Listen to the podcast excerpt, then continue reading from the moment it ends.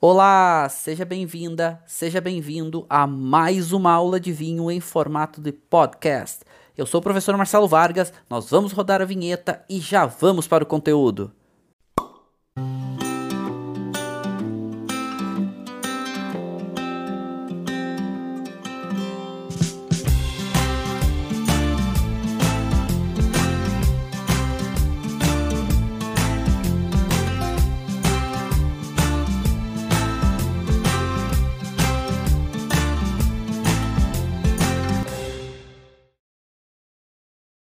Olá, sejam todos muitíssimos bem-vindos. Sou o professor Marcelo Vargas, estamos começando mais uma aula do nosso grupo de estudos de degustação de vinhos. Estou empolgado porque estamos falando hoje sobre uma das regiões que eu mais adoro, com certeza, do Brasil e do mundo, que é o nosso amado Vale dos Vinhedos. Vou contar uma, uma, uma confidência para vocês. Vocês sabem que eu trabalho né, num centro de pesquisa e formação lá na Itália tem sede na Itália, né? Que se chama Centro Italiano de Análise Sensorial, que é especializado em análise de vinhos do mundo inteiro. Apesar da sede ser na Itália, a gente atende empresas do mundo inteiro.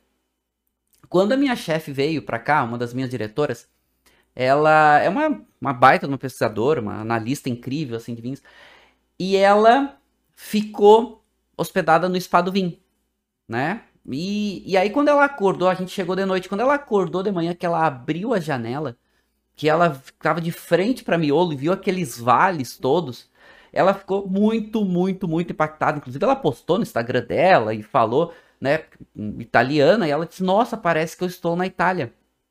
As colinas, aquela, né, os vinhedos, aquela estrutura linda pra gente ver né? E ela roda toda a Itália, ela roda o mundo, né? Pesquisando sobre vinho e sobre avaliação, degustação de vinhos e tudo mais. E ela postou aquilo impressionada com a beleza do Vale dos Vinhedos. E uma pessoa que, além de morar na Itália, né, roda o mundo aí conhecendo regiões produtoras.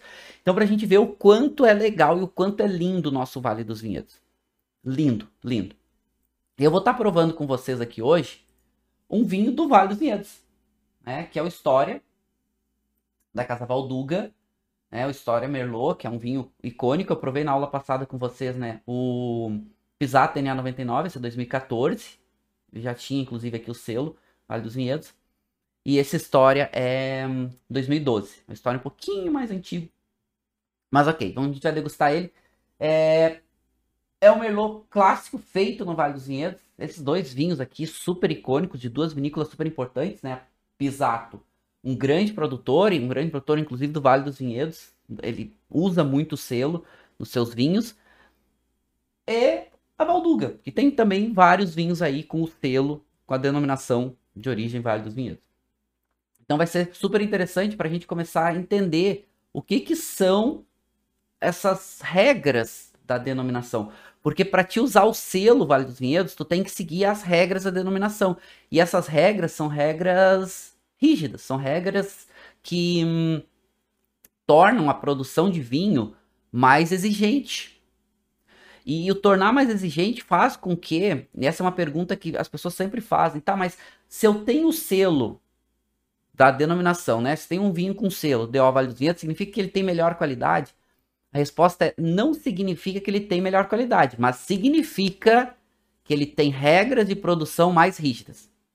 E essas regras é direcionando para subir a qualidade do produto. E vocês vão ver, por exemplo, para te ter o selo de óleo de 500, a uva que tu vai usar tem que ser do Vale. Mas só pode usar determinadas uvas. E a gente vai ver daqui a pouco para branco, tinto e espumantes. A, a densidade de vinhedos, ou seja, a quantidade de uvas por hectare, ela é regrada. Então não pode plantar numa quantidade absurda. Tem uma, um volume na qual você pode plantar para poder colher aquela uva. E aí por quê? A gente sabe que quando a gente tem menos uva por hectare, a qualidade aumenta. Então o objetivo é esse. Controla a quantidade por hectare para que tu tenha uma uva de uma maior qualidade. O produtor ele vai escolher se ele quer fazer os vinhos com selo ou não.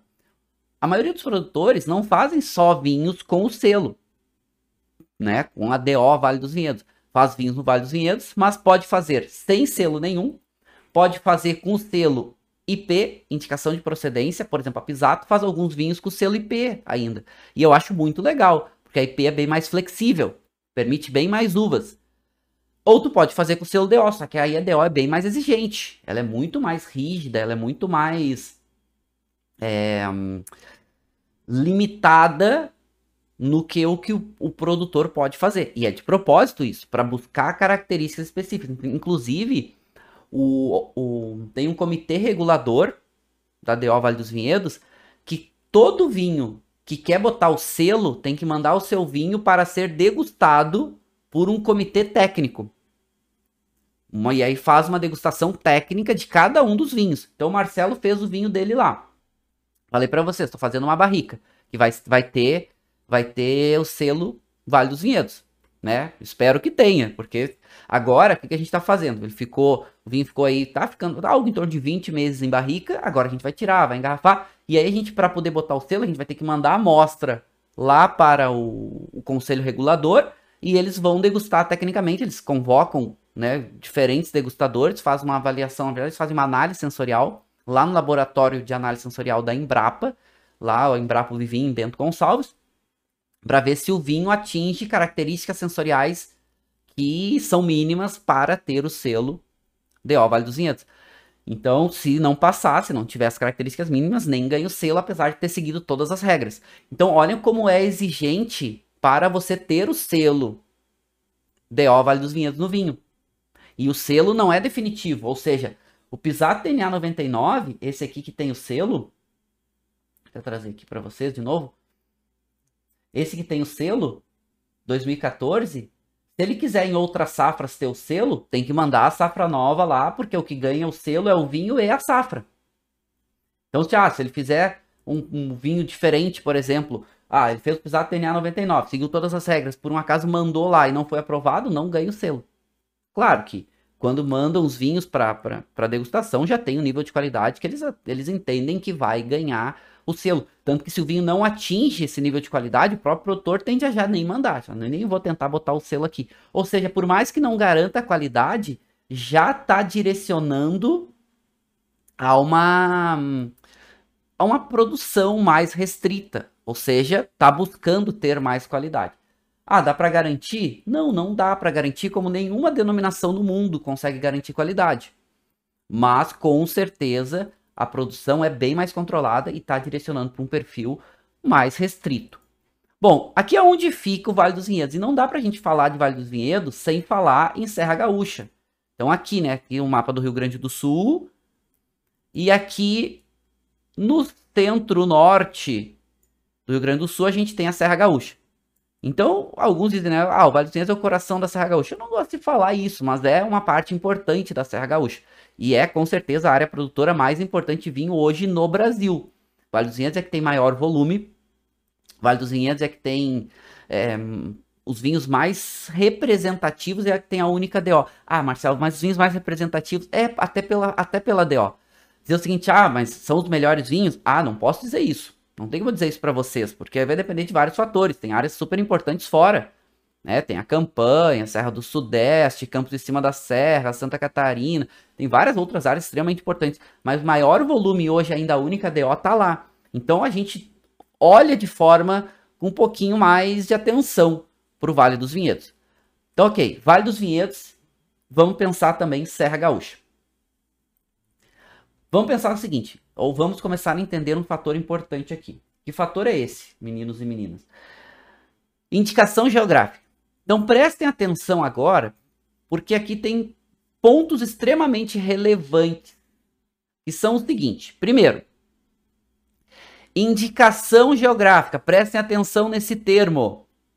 Indicação geográfica, indicações geográficas. O que são? Indicações geográficas são áreas demarcadas, reconhecidas e aprovadas para produção agroalimentar de qualidade. Não é só agroalimentar, nós vamos focar nisso. Ou seja, não é só vinho que pode ter indicação geográfica. Outros produtos também podem, como queijos, como é, charcutaria, outros produtos podem, café. Mas vamos focar no vinho, tá? Então sabe que indicação geográfica não é só para vinho, mas vamos focar no vinho. Então, indicação geográfica são áreas de vinho demarcadas e aprovadas por órgãos oficiais do governo brasileiro. Ou seja, para te ter uma indicação geográfica, tu precisa seguir várias, várias, várias etapas que são demoradas e tu precisa comprovar o que tu está pedindo para que o INPI faça a outorga para você, né? Ou seja, o que, que tu precisa para ter uma indicação geográfica? Começa com ter uma área distinta, criar uma associação de produtores locais e aí tu vai começar as pesquisas de solo, de climáticas como todo, de uvas.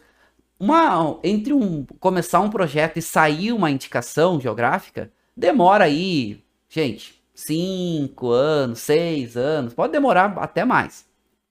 Envolve vários centros de pesquisa, ou seja, é muito trabalhoso. Ok, então indicação geográfica são áreas reconhecidas e aprovadas para a produção de vinho. Ok? E aqui no Brasil a gente chama de indicação geográfica. Indicação geográfica tem dois níveis no Brasil. Então, indicação geográfica para vinho tem dois níveis. Que níveis são esses? Primeiro, IP.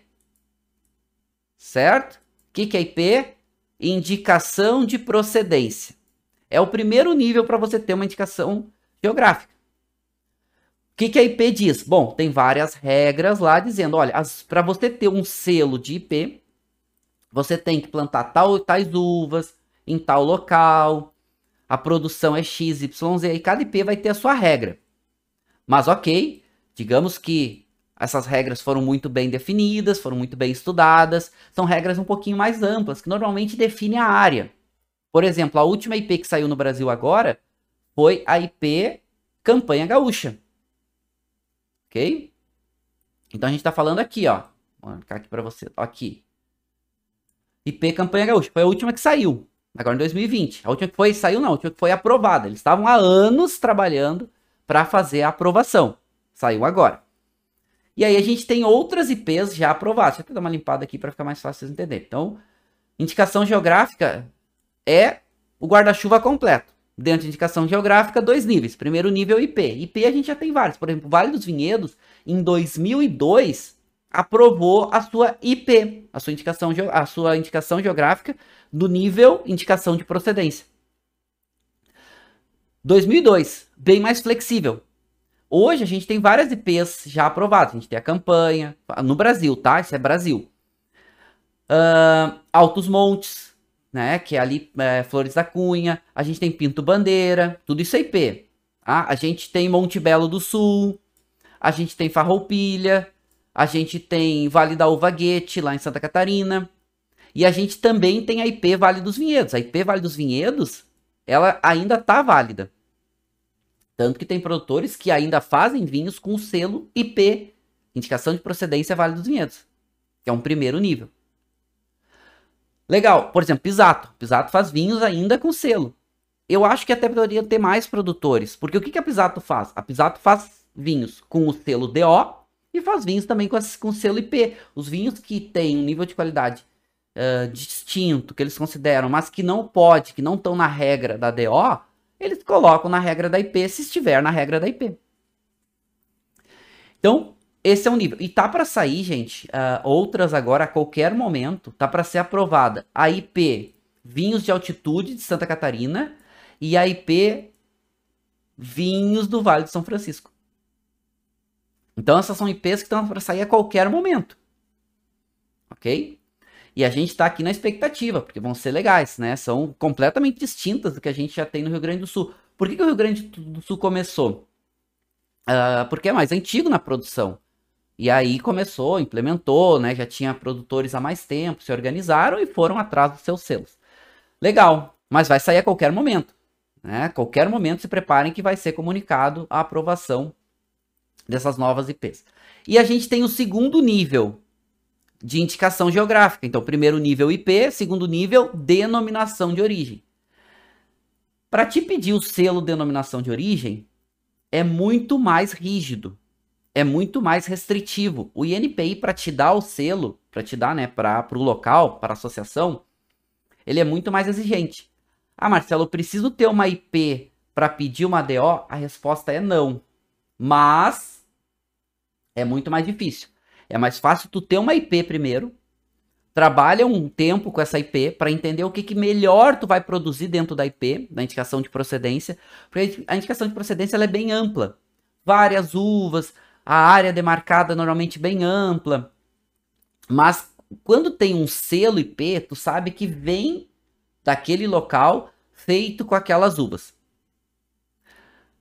Quando tu chega, por exemplo, no dentro do da IP Vale dos Vinhedos, tinham algumas uvas que se destacavam, que produziam melhor dentro dessa área. Que uvas eram essas? Merlot para vinho tinto, Chardonnay para vinho branco, Chardonnay e Pinot Noir para vinhos espumantes. Então, depois de 10 anos, então a IP Vale dos Vinhedos saiu em 2002. Depois de 10 anos, saiu a DO, foi 2012. Opa, deixa eu limpar aqui de novo.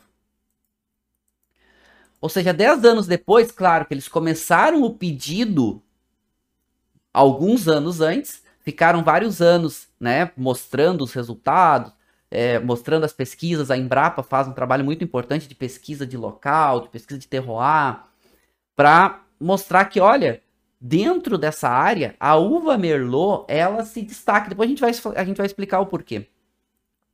E aí eles falaram, olha, então a Merlot tem que ser protagonista nos vinhos tintos DO Vale dos Vinhedos, porque ela se destaca. Pode entrar outras uvas no corte, como Cabernet, é, Cabernet Sauvignon, Cabernet Franc e Taná. Mas a maior quantidade tem que ser de Merlot. Posso fazer um vinho só de Merlot, por exemplo. Não é obrigatório ter outras uvas.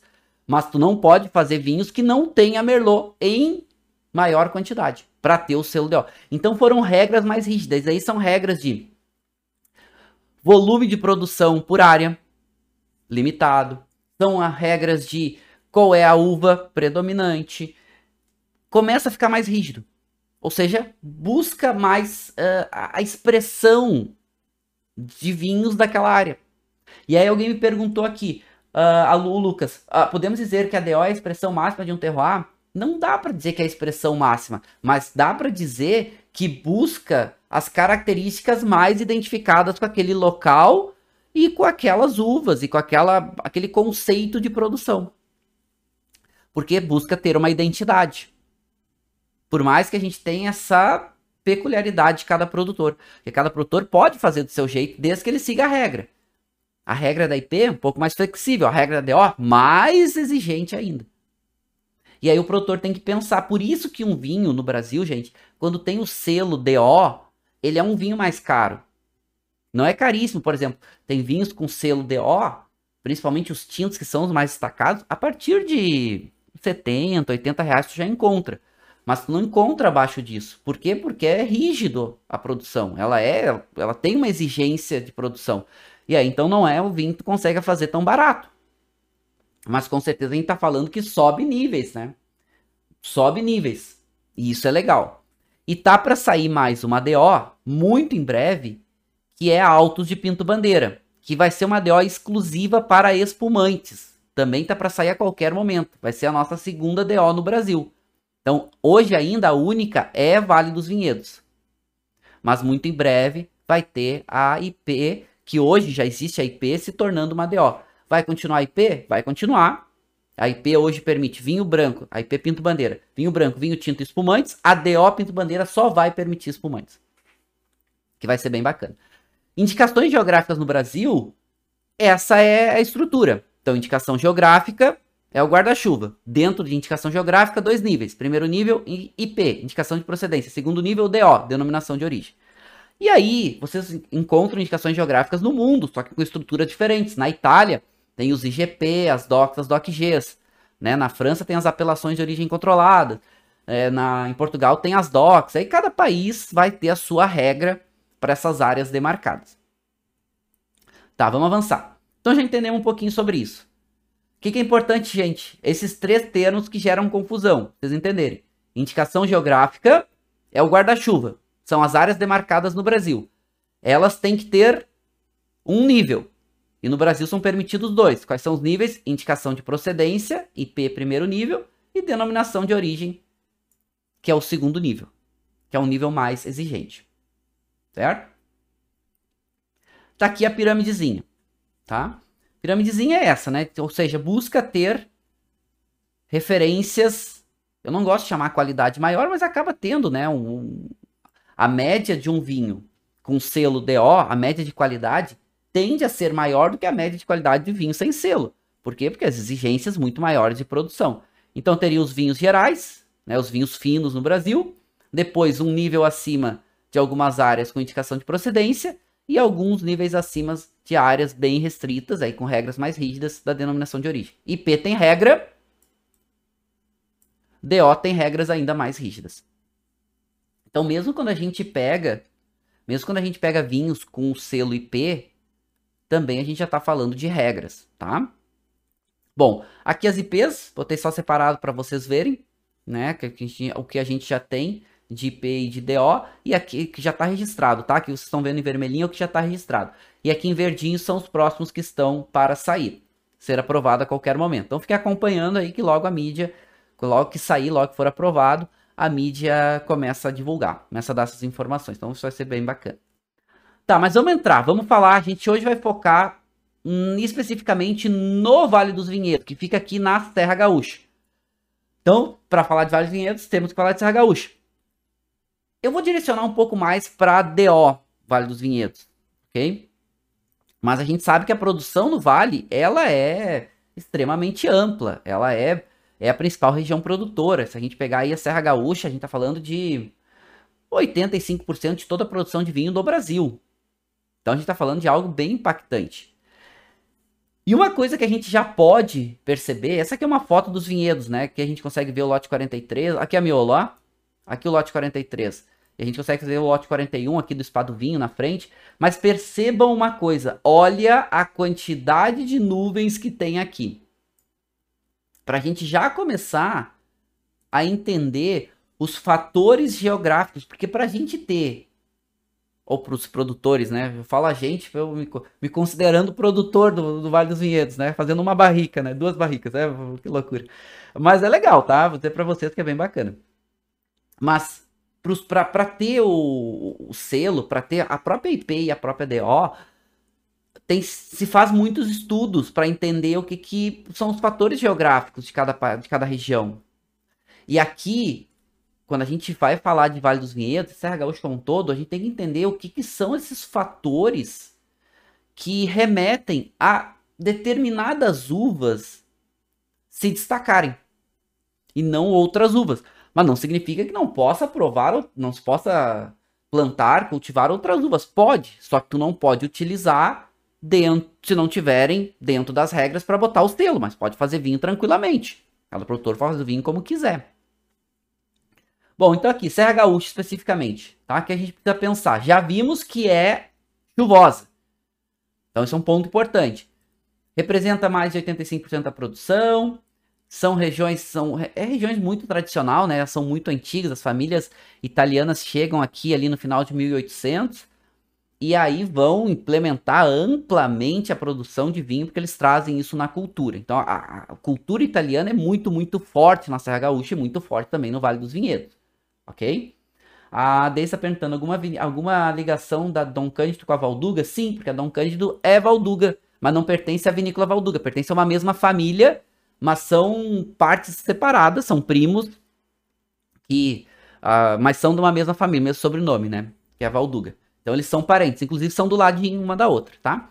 Mas são parentes, mas são vinícolas separadas, de donos separados, mas são de uma mesma macrofamília. Vamos chamar assim, né? Uma macrofamília. Família Valduga. Apesar que uma botou o nome, né? De Valduga na vinícola. Solos de origem vulcânica, principalmente rocha-mãe e tudo mais. Muita rocha basáltica, a gente vai ver daqui a pouco. E muito solo argiloso. Pouco profundo. São pontos importantes. Aqui daqui a pouco vai começar a encaixar essas, essa, esse lego. Vamos começar a encaixar esses pontos aqui para chegar nas peculiaridades da produção de vinho. E altitude. Então, normalmente aí passando de 350 metros, chegando até 850. Vale dos Vinhedos, inclusive, tem uma regra mínima de altitude que a gente já vai ver. Ok? E envolve várias cidades na Serra Gaúcha como um todo. E olha aqui, no meinho da Serra Gaúcha, uma areazinha chamada Vale dos Vinhedos, marcadinho em vermelhinho. Mas Serra Gaúcha, tudo que vocês estão vendo aqui é em verde. Certo? E o Vale dos Vinhedos fica aqui. Por isso que alguns dizem, né? O coração da Serra Gaúcha e tudo mais. Não, não, necessariamente seja, mas é uma região que a gente tem que dar uma atenção. Ok? Pontos importantes. Tem altitude, é úmido. Qual é a tendência das uvas aqui? Solos frios. Argila é solo frio. É solo que tem um pouco mais de dificuldade de retenção de calor, de refletir calor. Ou seja, são solos que tudo está direcionando para fazer vinhos. Que, primeiro, região mais, mais fresca, né? O que, que terroir remete a regiões mais frescas? Vinhos com maior acidez, com menos corpo, com menos álcool e tanino um pouquinho mais marcado. Que é bem o que expressa essa região. Acidez mais alta, os vinhos da Serra Gaúcha. Normalmente essa estrutura tânica um pouquinho mais marcada. Menos corpo e menos álcool. E esses, essas somas de fatores vão direcionando para que, olha, tem uvas que vão se desenvolver melhor aqui. Não é à toa que a Serra Gaúcha se destaca muito pelos vinhos espumantes. É uma tendência na Serra Gaúcha produzir vinhos espumantes de alta qualidade. Ok? Mas vamos avançar. Vamos avançar agora nas áreas demarcadas da Serra Gaúcha. Ou seja, Fizemos um filtro aqui. Lembra que a gente falou do Vale dos Vinhedos?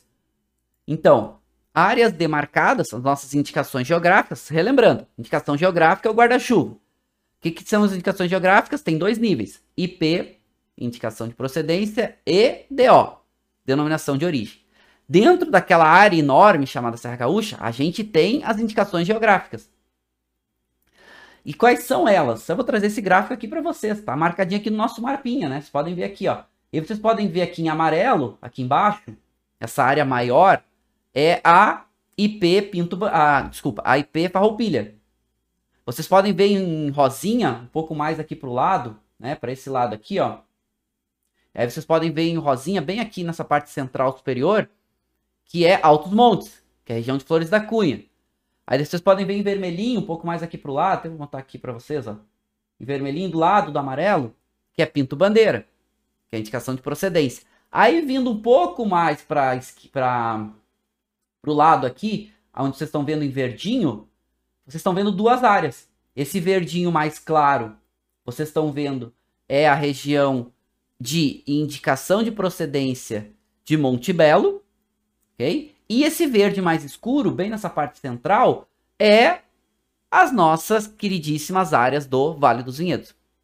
E aqui no Vale dos Vinhedos a gente tem a DO, que é mais destacada, mas a IP ainda está ativa. Ou seja, os produtores podem usar, mas preferem seguir as regras mais rígidas e botar o selo de DO, porque é um selo mais valorizado. Então é legal da gente ver essa área. Então toda essa macro área aqui, Serra Gaúcha. Dentro da Serra Gaúcha, áreas já com indicações geográficas, IP e DO. DO ainda a única é essa aqui, verdinha mais escuro, que é bem no centro, né? Essa parte mais centro-norte é, centro-sul, né? Vamos considerar assim. Vindo mais aqui, centro-sul, verdinha escura é a nossa querida área de indicação geográfica Vale dos Vinhedos. Legal, né? Então, legal, deu pra gente entender essa macro área, essa macro região, pelo menos pra gente começar a entender, tá? Vamos, deixa eu trazer algumas perguntas antes da gente entrar especificamente na, nas regras da denominação. Deixa eu trazer algumas perguntas de vocês aqui. É, bom, eu vejo que vocês estão falando legal, vocês estão falando sobre essa questão de outros países também. Então, outros países, como o caso do. Eu vi que o Luiz está falando que Portugal tem, sim, tem suas regiões demarcadas. O nível mais alto de Portugal é DOC, então tem várias áreas que tem. Não vou dizer que sejam, mais, é, é, sejam parecidas, mas é, é, isso. O nível mais alto em Portugal de indicação geográfica se chama DOC. Assim como o nível mais alto de indicação geográfica na Itália se chama DOC-G. Cada país vai ter as suas regras, tá bom? Então isso que é legal. Essa diversidade também ela é super ampla, é super válida, ok? E de novo, tá, gente? Não, em nenhum desses países remete a. Não, não remete, mas não, nenhum desses países garante que é uma qualidade maior.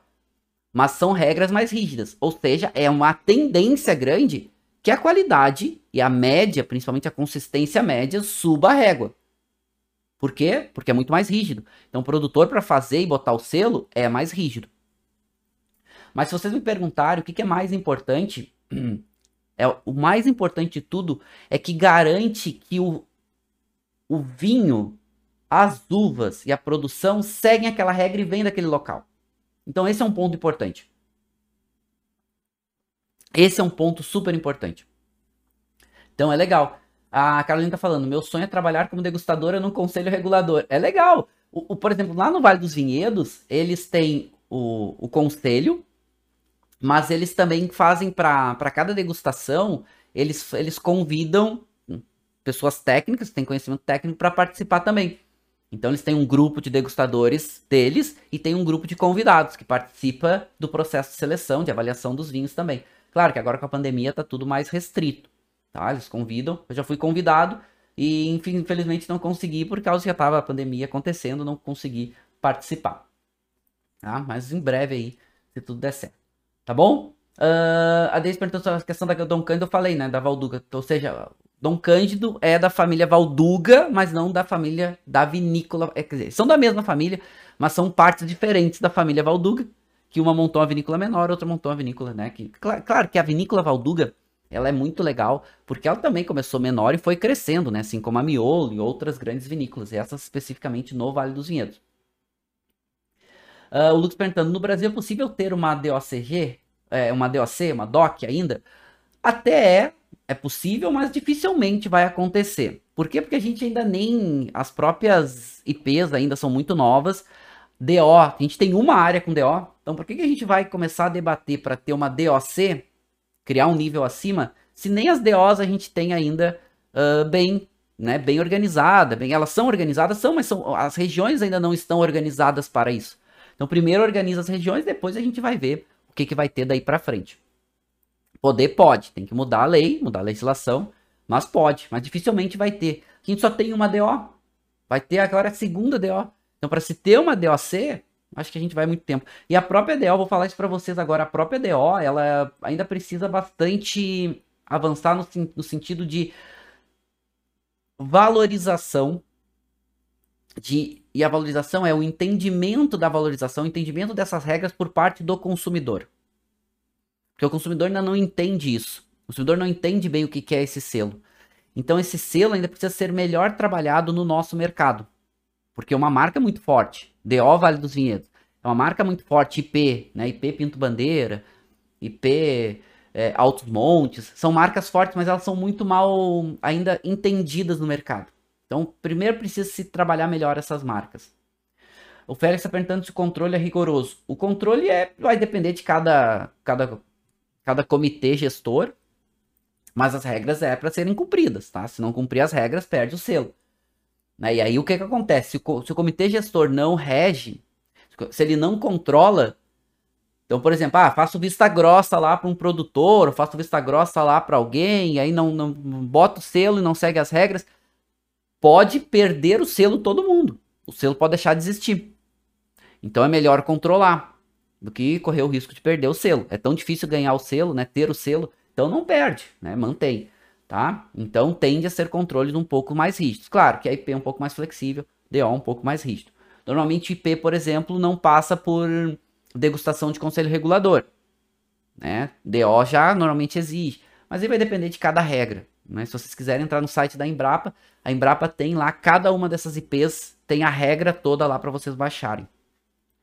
Ok, vamos voltando aqui. Vamos avançar. Opa, deixa eu botar a apresentação aqui. Vamos avançar na parte de entendimento de especificamente do Vale dos Vinhedos. Então a gente viu, né? Essas áreas demarcadas.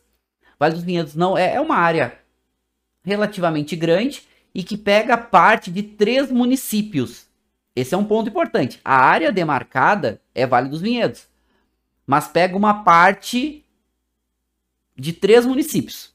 Vou pegar partes de três municípios, tá bom? Que a gente vai começar a ver agora. Aqui a gente começa a ver o Vale dos Vinhedos. E olha como é lindo. A gente viu a foto de frente para miolo, né? Aquela foto que a gente viu antes era aqui, né? Foi tirada assim, de frente. Agora a gente tá vendo essa foto aqui, que para mim é uma das mais icônicas, é uma das que mais eu fico encantado. Você sabe que eu dou aula lá na Itália. E uma das aulas que eu dou na Itália também é de vinhos brasileiros. Eu ensino sobre vinhos brasileiros. Falo sobre vinhos da América do Sul, como um todo, falo de vinhos do Brasil. Essa é uma foto que eu sempre mostro lá. Olha como é lindo. Olha como a gente vê vinhedos. Olha que legal ver o spa do vinho aqui. Né? Olha que legal ver a miolo. Olha que legal ver os vinhedos, colinas. Mas percebam de novo, olha como é nublado. Olha como tem nuvem. Olha como a gente vê áreas com vinhedos com bastante exposição solar e já tem áreas aqui que já não está recebendo tanto sol. É isso, Vale dos Vinhedos é úmido, é uma região mais fresca.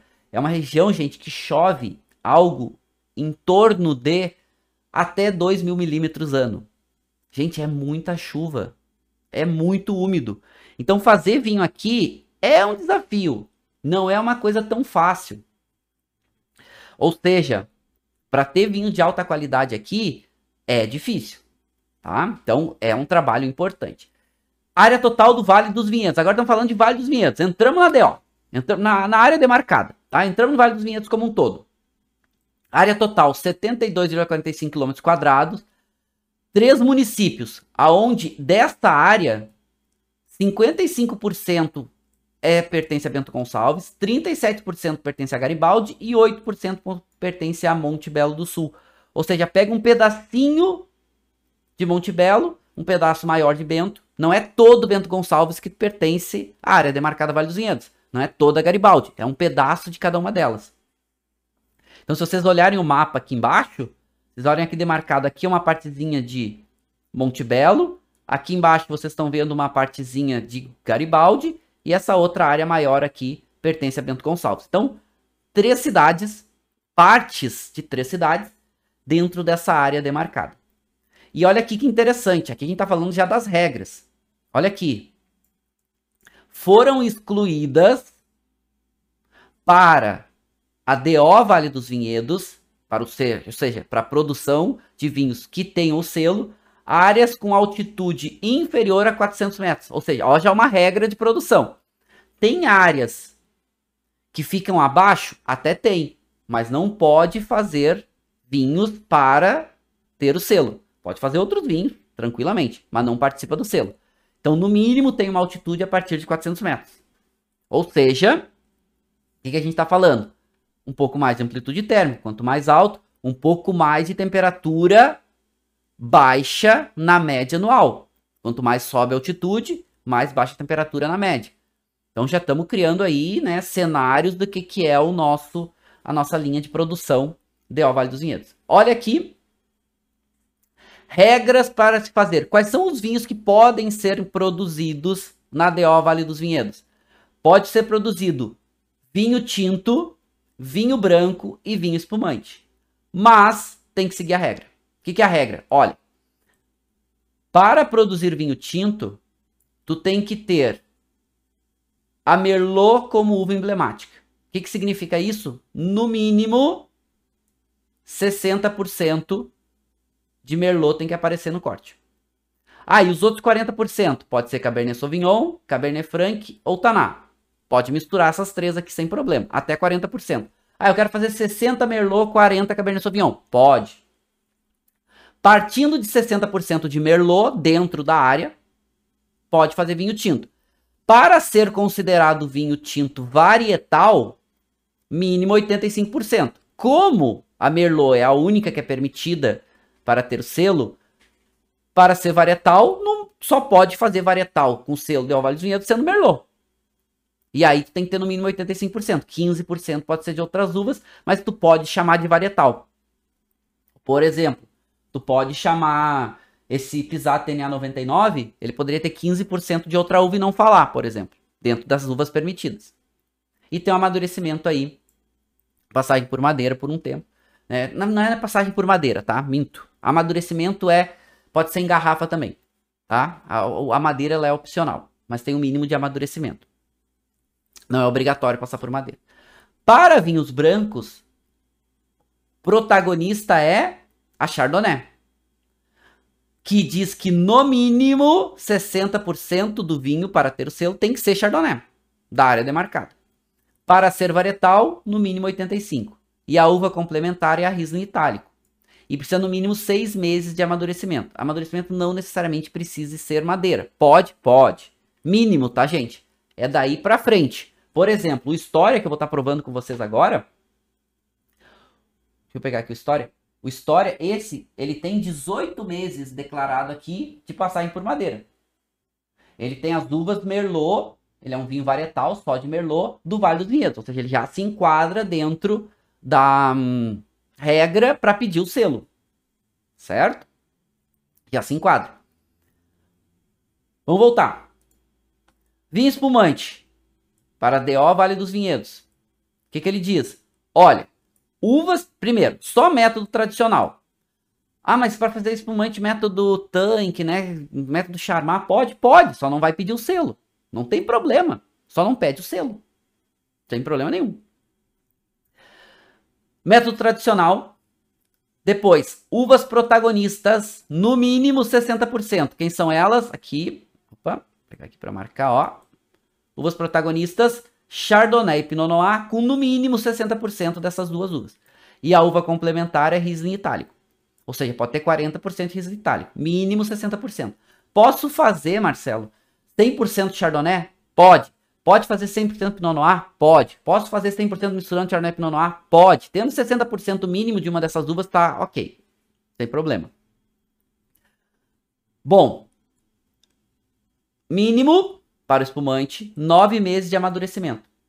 O que, é o amadurecimento para o espumante? Contato com as leveduras, certo? É autólise. Então, é no mínimo, no mínimo 9 meses. Pode ficar mais? Pode. Essas aqui são sempre os mínimos, né? Ó, o mínimo é esse produzindo dentro dessas regras, pode se produzir, pode se pedir para ter o selo, né? De Vale dos Vinhedos. Aqui estão selinhos, ó. A frente, como é que é, e aqui no verso, como é que é, tá? Selinho Vale dos Vinhedos. É legal, né? E aqui um pouco do perfil, tá? Essa aqui é a pesquisa científica da Embrapa, mostrando qual é a média do perfil dos vinhos brancos da Serra Gaúcha como um todo. E a gente vê aqui que se destaca a acidez. Então, é uma tendência a gente pegar os vinhos do Vale dos Vinhedos com uma acidez um pouco maior. Aqui estamos falando especificamente dos vinhos brancos. E a gente vai entender os fatores de terroir. A gente já viu que tem mais altitude, a gente viu que é mais úmido. Tudo isso vai direcionando para um, uma linha, um estilo de produção. E esses vinhos que têm uma acidez maior são uvas que também a gente viu, né? A Chardonnay, a Pinot Noir, são uvas que se dão muito bem para espumante. E aí, né, só pode usar Pinot Noir para o espumante para vinho branco tranquilo só para Chardonnay e a Riesling Itálico, que a Riesling Itálico também podendo ser usado para espumante, que vai gerar uma, uma tendência a vinhos com uma acidez maior. E vinhos com uma acidez maior são muito bons para espumante. Então, tanto vinho tranquilo quanto espumante se dão muito bem no Vale dos Vinhedos. Certo? E aqui eu trago alguns chardonnays de alta qualidade com selo DO Vale dos Vinhedos para vocês. Tem vários outros, tá, gente? Eu escolhi alguns aqui para vocês para ir trazendo aqui durante a aula, mas tem vários outros produtores, tá? Mas aqui tem vários, tem alguns produtores legais. Esses aqui vocês podem comprar com perfis diferentes, mas que vocês vão estar tá tendo uma experiência muito legal. Giuseppe da Valduga. Eu gosto muito do Cuvée Giuseppe. Eu acho que ele tem um preço e uma qualidade mais destacada de todos esses, porque, porque ele é um preço menor que os demais aqui. Né? Ele, fica, ele varia na faixa de 60, 70 reais e entrega muito bem. Depois, Pisato Lenho, um clássico. Pisato Lenho é um clássico, né? É super concentrado, amadeirado, frutado, bem intenso. Puxa, super interessante, né? É e para quem gosta dos vinhos mais amadeirados, mais estilo californiano, aqui tem um bom caminho. A Pisato tem outros chardonnays também, mas o Pisato Lenho é o clássico. O, o Gran Terroir da Valduga, né? Que eu acho também é, é uma outra proposta muito legal. É uma outra pegada bem bacana.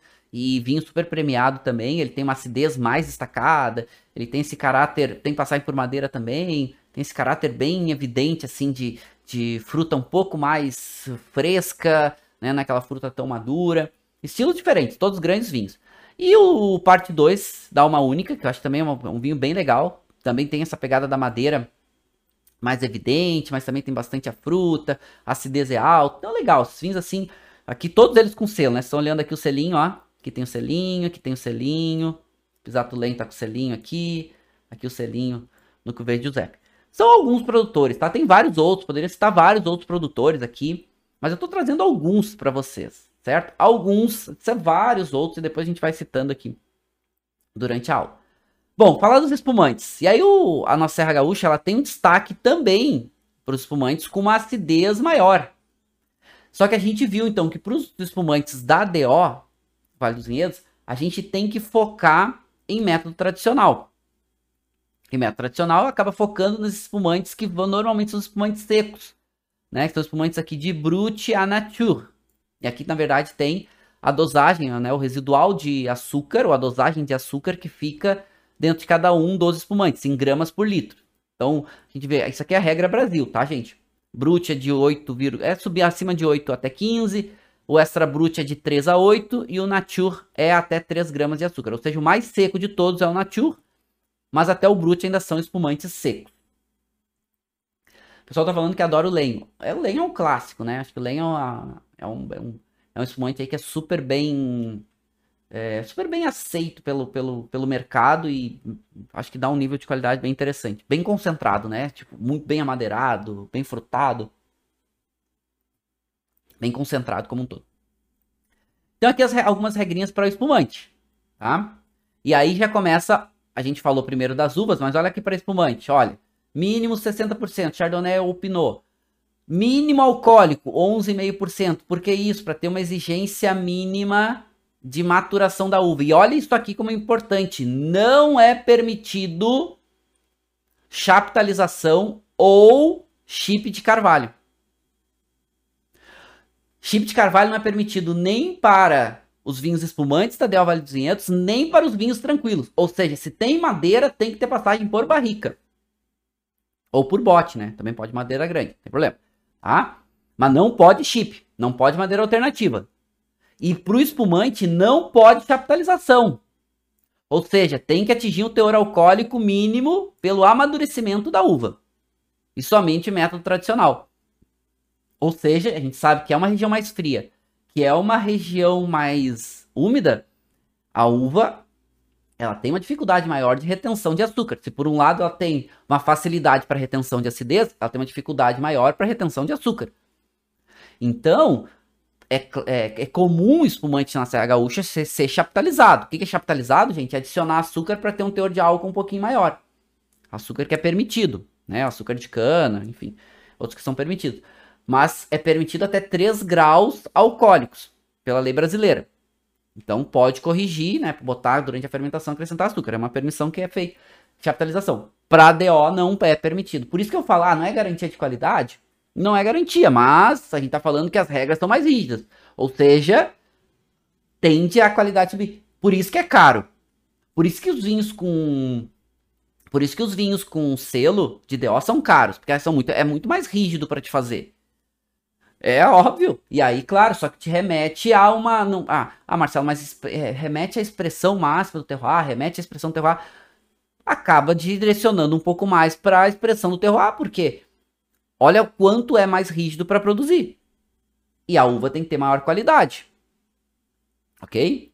A Luciana perguntando o que é a chaptalização. Então é isso, né? Chaptalização é a permissão de adicionar açúcar para subir um pouco o teor alcoólico antes da fermentação, tá? Para esse açúcar ser, ser fermentado. Olha aqui, Vale dos Vinhedos, gente. Olha o que chove. Varia entre 1.700 a 1.800, quase 1.900 milímetros. Gente, é muita chuva. Bordeaux, lembra Bordeaux? Região famosa lá da França, produção de vinho tinto principalmente. Bordeaux tem dificuldade de amadurecer algumas uvas mais tardias, como por exemplo Cabernet Sauvignon, porque é muito chuvoso. Sabe quanto chove em Bordeaux, gente? A média é 900 milímetros. Aí tá falando do Vale dos Vinhedos, é mais do que o dobro. É muito úmido. Por isso que castas tardias têm mais dificuldade. Por isso que a Merlot se adaptou tão bem aqui. Por quê? Porque a Merlot ela é uma uva tinta que é colhida um pouco mais cedo. Ela é uma uva tinta que se adapta bem a solos argilosos. Ou seja, uvas tintas no Vale dos Vinhedos mais tardias, que são mais tempo no vinhedo, é mais difícil de amadurecer tão bem. Por isso que as safras agora, como a safra 2020, foi uma safra espetacular, porque foi safra que, pros, principalmente para os vinhos tintos, o amadurecimento da uva foi muito bom. Foi menos chuvoso, foi um ano mais seco. Então pôde amadurecer mais uvas tardias. As uvas tintas, elas já são colhidas mais tarde. Por que, que é tão. favorece tanto os vinhos espumantes? Porque as uvas para espumantes são colhidas mais cedo. Cuidado, tá? Tem um erro que é comum nos alunos. Dizer, olha, as uvas para espumantes são colhidas verdes. Não são colhidas verdes. Elas são colhidas maduras, mas logo que ela amadurece. São as primeiras a serem colhidas. Mas elas já têm um amadurecimento adequado. Porque senão o vinho no espumante não vai ficar bom, vai ficar ruim. Mas logo que amadurece, prevalecendo, privilegiando a acidez maior. As uvas para vinhos tranquilos amadurecem um pouquinho mais. Quanto mais? Olha, pode ser algumas semanas a mais para reter um pouquinho mais de açúcar, para, né, acaba perdendo um pouquinho de acidez, mas aqui no Vale dos Vinhedos a acidez ainda continua sendo alta. Mas lembrando que espumante, principalmente para o selo DO, vai passar por uma segunda fermentação. E a segunda fermentação vai trazer características a mais. O vinho branco não, ele passa por uma única fermentação e é aquelas características que ele vai ter depois com o seu processo de amadurecimento e envelhecimento. Certo? Legal, né? É, eu falei da safra 2020, o Gil está perguntando sobre a safra 2021, se ela vai ser melhor que a safra 2020. A resposta é, uh, depende. Em qualidade, safra 2021 vai ser muito boa também. É o tá tudo se apresentando. Né? A gente está tá encerrando a vindima, né? Já praticamente se encerrou a vindima, tá? Os vinhos cantineiros, né, os produtores estão na vinícola agora enlouquecidamente produzindo. O volume da safra 2021 vai ser maior, talvez a safra histórica em volume. Para vinhos espumantes, também 2021 uma safra que se destacou um pouquinho sobre 2020, mas na média, vinhos brancos, vinhos tintos, a safra 2020 ainda ficou um nível acima, certo? Então, Uh, depende do vinho, mas a safra 2000, na média, a safra 2020 foi um pouquinho assim, mas 2021 é outra safra muito, muito boa, tá? Muito boa, principalmente os vinhos espumantes. Bom, diferentes exposições solares, média anual temperatura 17,5 graus, 17 graus e meio, ou seja, é região fresca, ok? E muito chuvosa. E solos, solos primeiro, com muita presença de rocha basáltica, de origem vulcânica, e inclusive tem muita construção, e a, a camada, o perfil superior, com argila. Então, essa argila também retém muita umidade. Por isso que castas mais tardias sofrem um pouco mais para amadurecer. Além de frio, além de úmido, o solo também é frio. Só que tem uvas que se adaptam muito bem a esse tipo de solo. Tá, Marcelo, mas não dá para produzir Cabernet Sauvignon, não dá para produzir Taná, não dá. Claro que pode, inclusive é permitido na DO. Só que são mais difíceis. Então o produtor o que, que ele faz? Ele produz mais uvas que são mais menos tem, tem menos risco, como Merlot, que tende a ter uma qualidade maior e produz menos outras uvas, porque a gente tem Cabernet Sauvignon no Vale, a gente tem até uvas mais tardias, né? Uh, Petit Verdot, Alicante Boucher e outras, mas em quantidades menores. As uvas que são protagonistas acaba sendo a Merlot, e a Merlot se destacou muito. Então a Merlot se adapta muito bem a solo argiloso. E aqui um pouco do, do perfil dos vinhos da, da Serra Gaúcha, vinhos tintos, né? Essa aqui também é dessa pesquisa da Embrapa, de análise sensorial científica, que de novo os vinhos também se destacam pela sua acidez. Então ele tem, eles têm um pouco menos de intensidade, eles têm um pouco menos de corpo, um pouco menos de álcool, uma acidez mais destacada. E aí o perfil de aromas e sabores vai ser muito mais direcionado para um aroma e sabor de frutas mais frescas. E não daquelas frutas tão sobremaduras, né? Aquelas uvas em geleias, compotas e tudo mais. Vai ter um caráter de uma fruta mais fresca. Um caráter, às vezes, herbal mais presente. Às vezes, a fruta vermelha, para vinhos tintos, né? Para vinhos brancos, esse caráter da fruta cítrica, às vezes aquela fruta de polpa branca, né? Às vezes um é uma lima, às vezes uma nectarina, às vezes até um pêssego não tão maduro. A Merlot é a grande protagonista da Del dos Vinhedos. Por quê? Porque ela brota mais cedo e ela é colhida mais cedo. Para quando tu tem uma região uma, muito fria e principalmente muito úmida, que pode chover na época da vindima, e chover na época da vindima é um problema, quanto mais cedo tu tira essa uva da videira, melhor, menos risco tu corre. Então a Merlot aqui é quem é protagonista. E a gente tem aqui alguns vinhos de altíssima qualidade com a Merlot. Qual é a, o perfil médio dos vinhos de Merlot? E aí até já fazendo uma comparação, que é o perfil médio. Então fazer vinhos com um pouco menos de cor, um pouco menos de tanino, um pouco menos de acidez, mas um, ela consegue ter uma retenção um pouquinho maior de açúcar. Isso também vai fazer com que permita que os vinhos tenham um pouquinho mais de álcool. Prestem atenção que é sempre difícil, é sempre uma busca do produtor no Vale dos Vinhedos ter vinhos com teor alcoólico um pouquinho mais elevado. Sempre é uma busca, porque ainda mais para ter selo, porque não pode capitalizar, né? De jeito nenhum. Então é mais difícil. Então a gente vê teores alcoólicos, quando vocês veem teores alcoólicos aí passando de 13%, chegando a 13% para cima, hum, se tem o selo de deu atenção, porque foi uma uva que conseguiu amadurecer muito bem. O que, que a gente tem no Vale dos Vinhedos? A gente tem, tende a ter Merlot com um pouco menos de cor, né? De, entre pouco e médio chegando a médio, vai ficar mais ou menos nesse range. Um caráter de fruta muito vermelha, para fruta vermelha madura.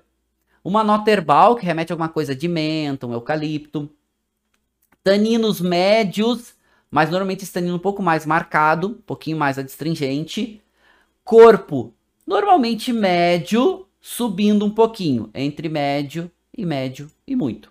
Tá? Não chega a ser muito encorpado, apesar de poder ter. E essa acidez normalmente também é média, subindo um pouquinho. Porque daí, como a gente está se destacando um pouquinho mais aqui no nosso Vale dos Vinhedos. Tá? Aqui eu estou falando do perfil para Vale dos Vinhedos.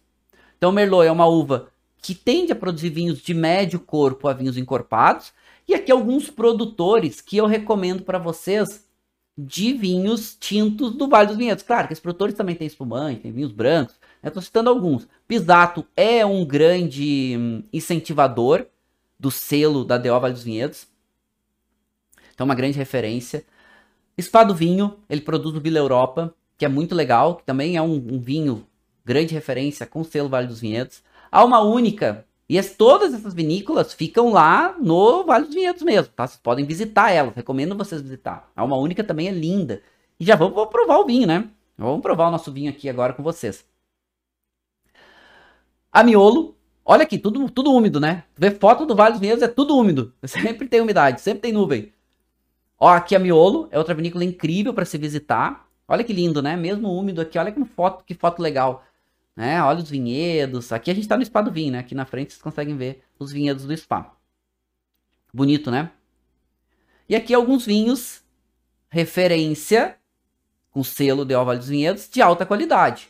E vocês podem se orgulhar muito de qualquer um deles, vocês podem, são vinhos de classe internacional. Miolo Lote 43, VE Vila Europa, História, Pisato TNA 99. E muitos desses produtores, gente, o VE não, porque é um vinho. Tem outros vinhos também, né? Vinhos, uh, mas são bem limitados, produção super limitada, que é do Espado Vinho. Mas Miolo, Valduga, Pisato, tem outros vinhos também com selo da DO. Tá? Que são algumas, alguns grandes ícones. E o que, que eu sempre recomendo para vocês? Vinhos ícones são caros. São caros. Preço é maior. Mas qual é a dica? Peguem esses bons produtores e vai atrás dos vinhos com valor mais acessível. Por exemplo, o Merlot Reserva da Pisato é um vinho que custa na faixa de 70, 80 reais e é muito legal. Entrega muita qualidade com selo de Vale dos Vinhedos. Então recomendo. A Valduga tem vinhos, a Miolo tem vinhos. Então recomendo para vocês. A Valduga tem o Cuvée Giuseppe, tanto o Chardonnay, que a gente viu antes, como também o vinho tinto que também tem o selo. Poxa, custa na faixa aí dos né, 90 reais. Também entrega bastante qualidade. Então tem opções para ir atrás para achar boas, bons produtores. História de qual vinícola? História é da vinícola Valduga, tá? Que é o vinho que eu vou provar. Aqui outros produtores, aqui produtores menores. Aqueles que eu falei para vocês, apesar do Espado Vinho fazer vinhos ícones, é um produtor pequeno, mas produtores ali com uma referência maior. Aqui, pequenos produtores, como a Dom Cândido, aqui vários vinhozinhos dela. Vinhozinhos no bom sentido, né? Eu gosto muito da Dom Cândido é, com selo, né? Que o selo da DO. Dom Laurindo, que é uma vinícola pequena. Dom Laurindo aí durante muito tempo foi uma grande referência para o Vale, ainda até hoje super conceituado, né? E Larentes, vinícola pequena, familiar. Quando vocês forem na Valduga, Larentes fica quase na frente da Valduga. E a Valduga é aquela mega estrutura, né? Então pega, tu vai na vai na na Valduga, do lado tem a Dom Cândido, que é familiar, e na frente tem a Larentes, que também é familiar. Pequenas, é uma delícia visitar. É muito legal, recomendo fortemente. Tá? E aqui algumas referências aí de vinhos com selo e produtores. Nosso querido Vale, né? Vamos, começamos falando dessa foto e a gente vai praticamente finalizar falando dessa foto, que eu vou para degustação do vinho agora com vocês, tá? É... E aqui só para vocês entenderem, os últimos dados que eu tive acesso, de olha o quanto cresceu o número de visitantes anualmente ao Vale dos Vinhedos. Claro que isso aqui depois a gente vai ter em 2020 é a pandemia. Eu até não tinha os dados fechados de 2019. Mas olhem aqui o que, que era o crescimento de 2001 com 45 mil visitantes no Vale dos Vinhedos para 2018 com 400 mil visitantes no Vale dos Vinhedos. E a gente ia passar, provavelmente, 2019 deve ter passado de 500 mil, 2020, 2021, não vamos considerar, né? Por causa da nossa pandemia. Mas olha que incrível, né? Olha que legal isso aqui, gente. Olha o quanto cresceu. E é muito bacana. É muito legal esse número. É, é o quanto ele é representativo. E vale muito a pena vocês visitarem. Tá, vamos provar o vinho, tá? Já que a gente tá falando de Vale dos Vinhedos, já que a gente tá falando de Deus, já que a gente falou, eu escolhi o, o, o, eu, quis, eu quis trazer esse vinho, história, porque ele é super representativo. Eu acho que ele é, é uma vinícola super tradicional, uma vinícola que tem uma, uma linha de produção bastante ampla, né? Eu gosto muito do, do, da produção da, da Valduga. E o vinho que eu trouxe na aula passada, para vocês verem que também precisa TNA 99. Tá, mas vamos falar do vinho especificamente, ok? Vamos provar o nosso vinho aqui, o nosso história. Então, um vinho que tem muita intensidade de cor, muita, a cor dele é. Tá, entre média e muita, tá? Vamos porque ele já tem um pouquinho mais de. Nessa parte central. É difícil de ver, mas tu ainda consegue. Tá entre média e muita. Ok? Então inclina a taça 45 graus. Olha aqui nessa parte central. Né? Tô usando uma taça ISO, taça padrão de degustação. É límpido, ainda tem bastante. Não tem nada de resíduo, tem bastante brilho. E a cor dele predomina o vermelho. Um rubi, bem evidente. No nariz, tem uma. Primeiro, é limpo, né? Não tem nenhum aroma, nem cheiro estranho, nem nada diferente que não seja vinho. A intensidade dele é entre média e muita. Eu tô aqui mais ou menos a uns dois dedos, já começo a sentir, entender o vinho. Eu encosto meu nariz na taça, entendo muito, muito bem. Ele é um pouquinho mais pronunciado, né? Não chega a ser muito, mas tá entre média e muito. E sem agitar a taça primeiro, né? Sempre essas, essas avaliações iniciais sem agitar a taça. Hum, Fica um caráter aqui interessante. Só tô perguntando sobre material, já, já falo, tá? Já falo como vocês fazem. E tem um perfil bem interessante de aroma. Primeiro, caráter de fruta. Fruta vermelha madura. Tem uma nota de cereja, uma nota de ameixa. Tem uma nota herbal muito gostosa. Ele lembra muito menta, menta seca. Tem alguma coisa de erva também aqui. Vou botar umas ervas finas aqui. Tem uma, uma mistura de ervas gostosa. Tem uma notinha que remete a uma nota quase que me remete a um alcaçuz, alguma coisa também algo relacionado com ervas, ervas mais envelhecidas. Ele tem o aroma terciário aparecendo bem, mas aparece bem o primário e o secundário também. Bem interessante. Legal, vamos agitar a taça. Agora avaliar com um pouco mais de tranquilidade, com um pouco mais de intensidade, a gente vai volatilizar. Hum, Bom, o aroma bem interessante, ficou mais frutado, ficou um pouco mais uh, especiado também. A nota herbal continua aparecendo, nem tão evidente. E aí começou a aparecer uma nota, uma notinha empireumática, né? Alguma coisa de um calor, alguma coisa de uma tosta, alguma coisa de um quase um, resi um resinoso tostado, é gostoso assim, bem gostoso. Mas uh, muito remete muito a frescor de frutas mais frescas, apesar de uma certa evolução, dessa nota herbal fresco, que lembra também, remete a frescor, lembra, remete a coisas que a gente come que são frescas. Então tá tudo remetendo a frescor. Interessante. E o álcool aparece no nariz, a gente sente essa pungênciazinha do álcool, mas não incomoda, né? Não sobressai outros elementos. Em boca,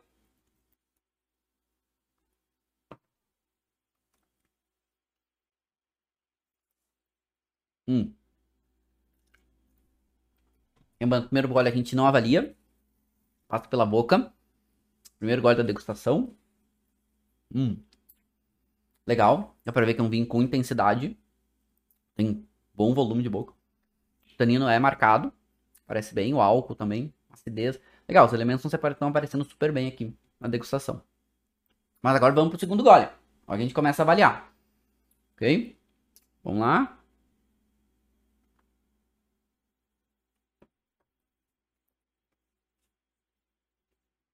Um. Um. Esqueci de descartar. Tá bem engolindo. Acontece com vinho bom. Bom, primeiro. Seco. Tanino médio e um pouquinho mais marcadinho. Apesar de ser de boa qualidade. Álcool entre médio e muito. Ele é um pouquinho mais alcoólico. Corpo entre médio e muito. Ele é um pouquinho mais encorpado. E o tanino tá um pouquinho mais marcado. Acidez média. Mas tá segurando bem o conjunto. Ele não chega a ser cansativo nem enjoativo, não. Tá segurando bem. E mais esse caráter de frescor em boca. Então, frescor não tá faltando. Tá segurando bem o conjunto. Mas é um vinho para cima. É um vinho potente. É um vinho concentrado. Característica de sabor. Muita fruta. Muita essa nota de erva. Mas muito essa fruta vermelha madura. De novo, e até em boca aparece um pouco mais essa nota de ameixa. Aparece uma nota de uma. Até uma nota quase de um. De um. Sabe uma, aquela ameixa, que é uma ameixa um pouco mais cítrica, mas que ela amadurece um pouco mais. Bem gostosa em boca. Bem, bem gostosa. E aí essa nota especiada aparece.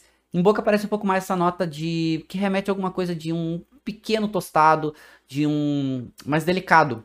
É muito mais a fruta, é muito mais a erva do que a tosta, do que a madeira, do que esse, esse caráter empireumático. Bem legal. E ele aparece um caráter interessante, ele parece uma notinha lática.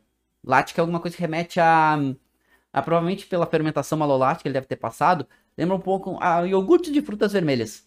Em boca fica um pouco mais perceptível esse caráter. Bem agradável. E uma, olha, realmente muito, muito interessante. Uma boa complexidade. E é uma persistência também que chama atenção, né? Vamos ver quanto tempo perdura? Hum.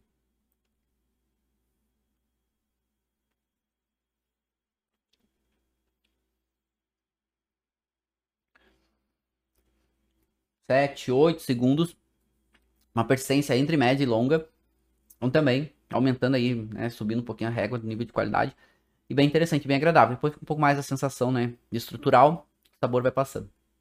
Nós estamos falando de um vinho muito bom.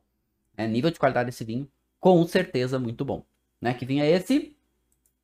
História da Valduga Merlot, que né, se mostrando realmente bem, bem interessante, mas o frescor dele me chama a atenção de frescor, frescor de frutas, frescor herbal, mesmo que seja uma erva mais seca, né, aquela erva tão, tão fresca, tão verde, mas gostosa, aquela erva que está secando. Né? A gente colhe aquela folha de, de menta, né? Aquelas folhas de mentol. Ela vai secando, então fica super agradável. Né? Legal, meninos. Deu pra gente aprender um pouquinho aqui sobre o nosso Vale dos Vinhedos. Espero que vocês tenham gostado, tá?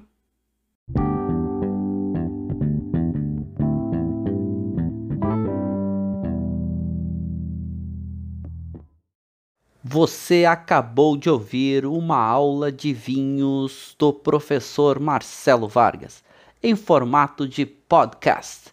Para mais conteúdos, dicas e materiais sobre a bebida, acesse o site www.marcelovargas.org. Um forte abraço e até o próximo encontro.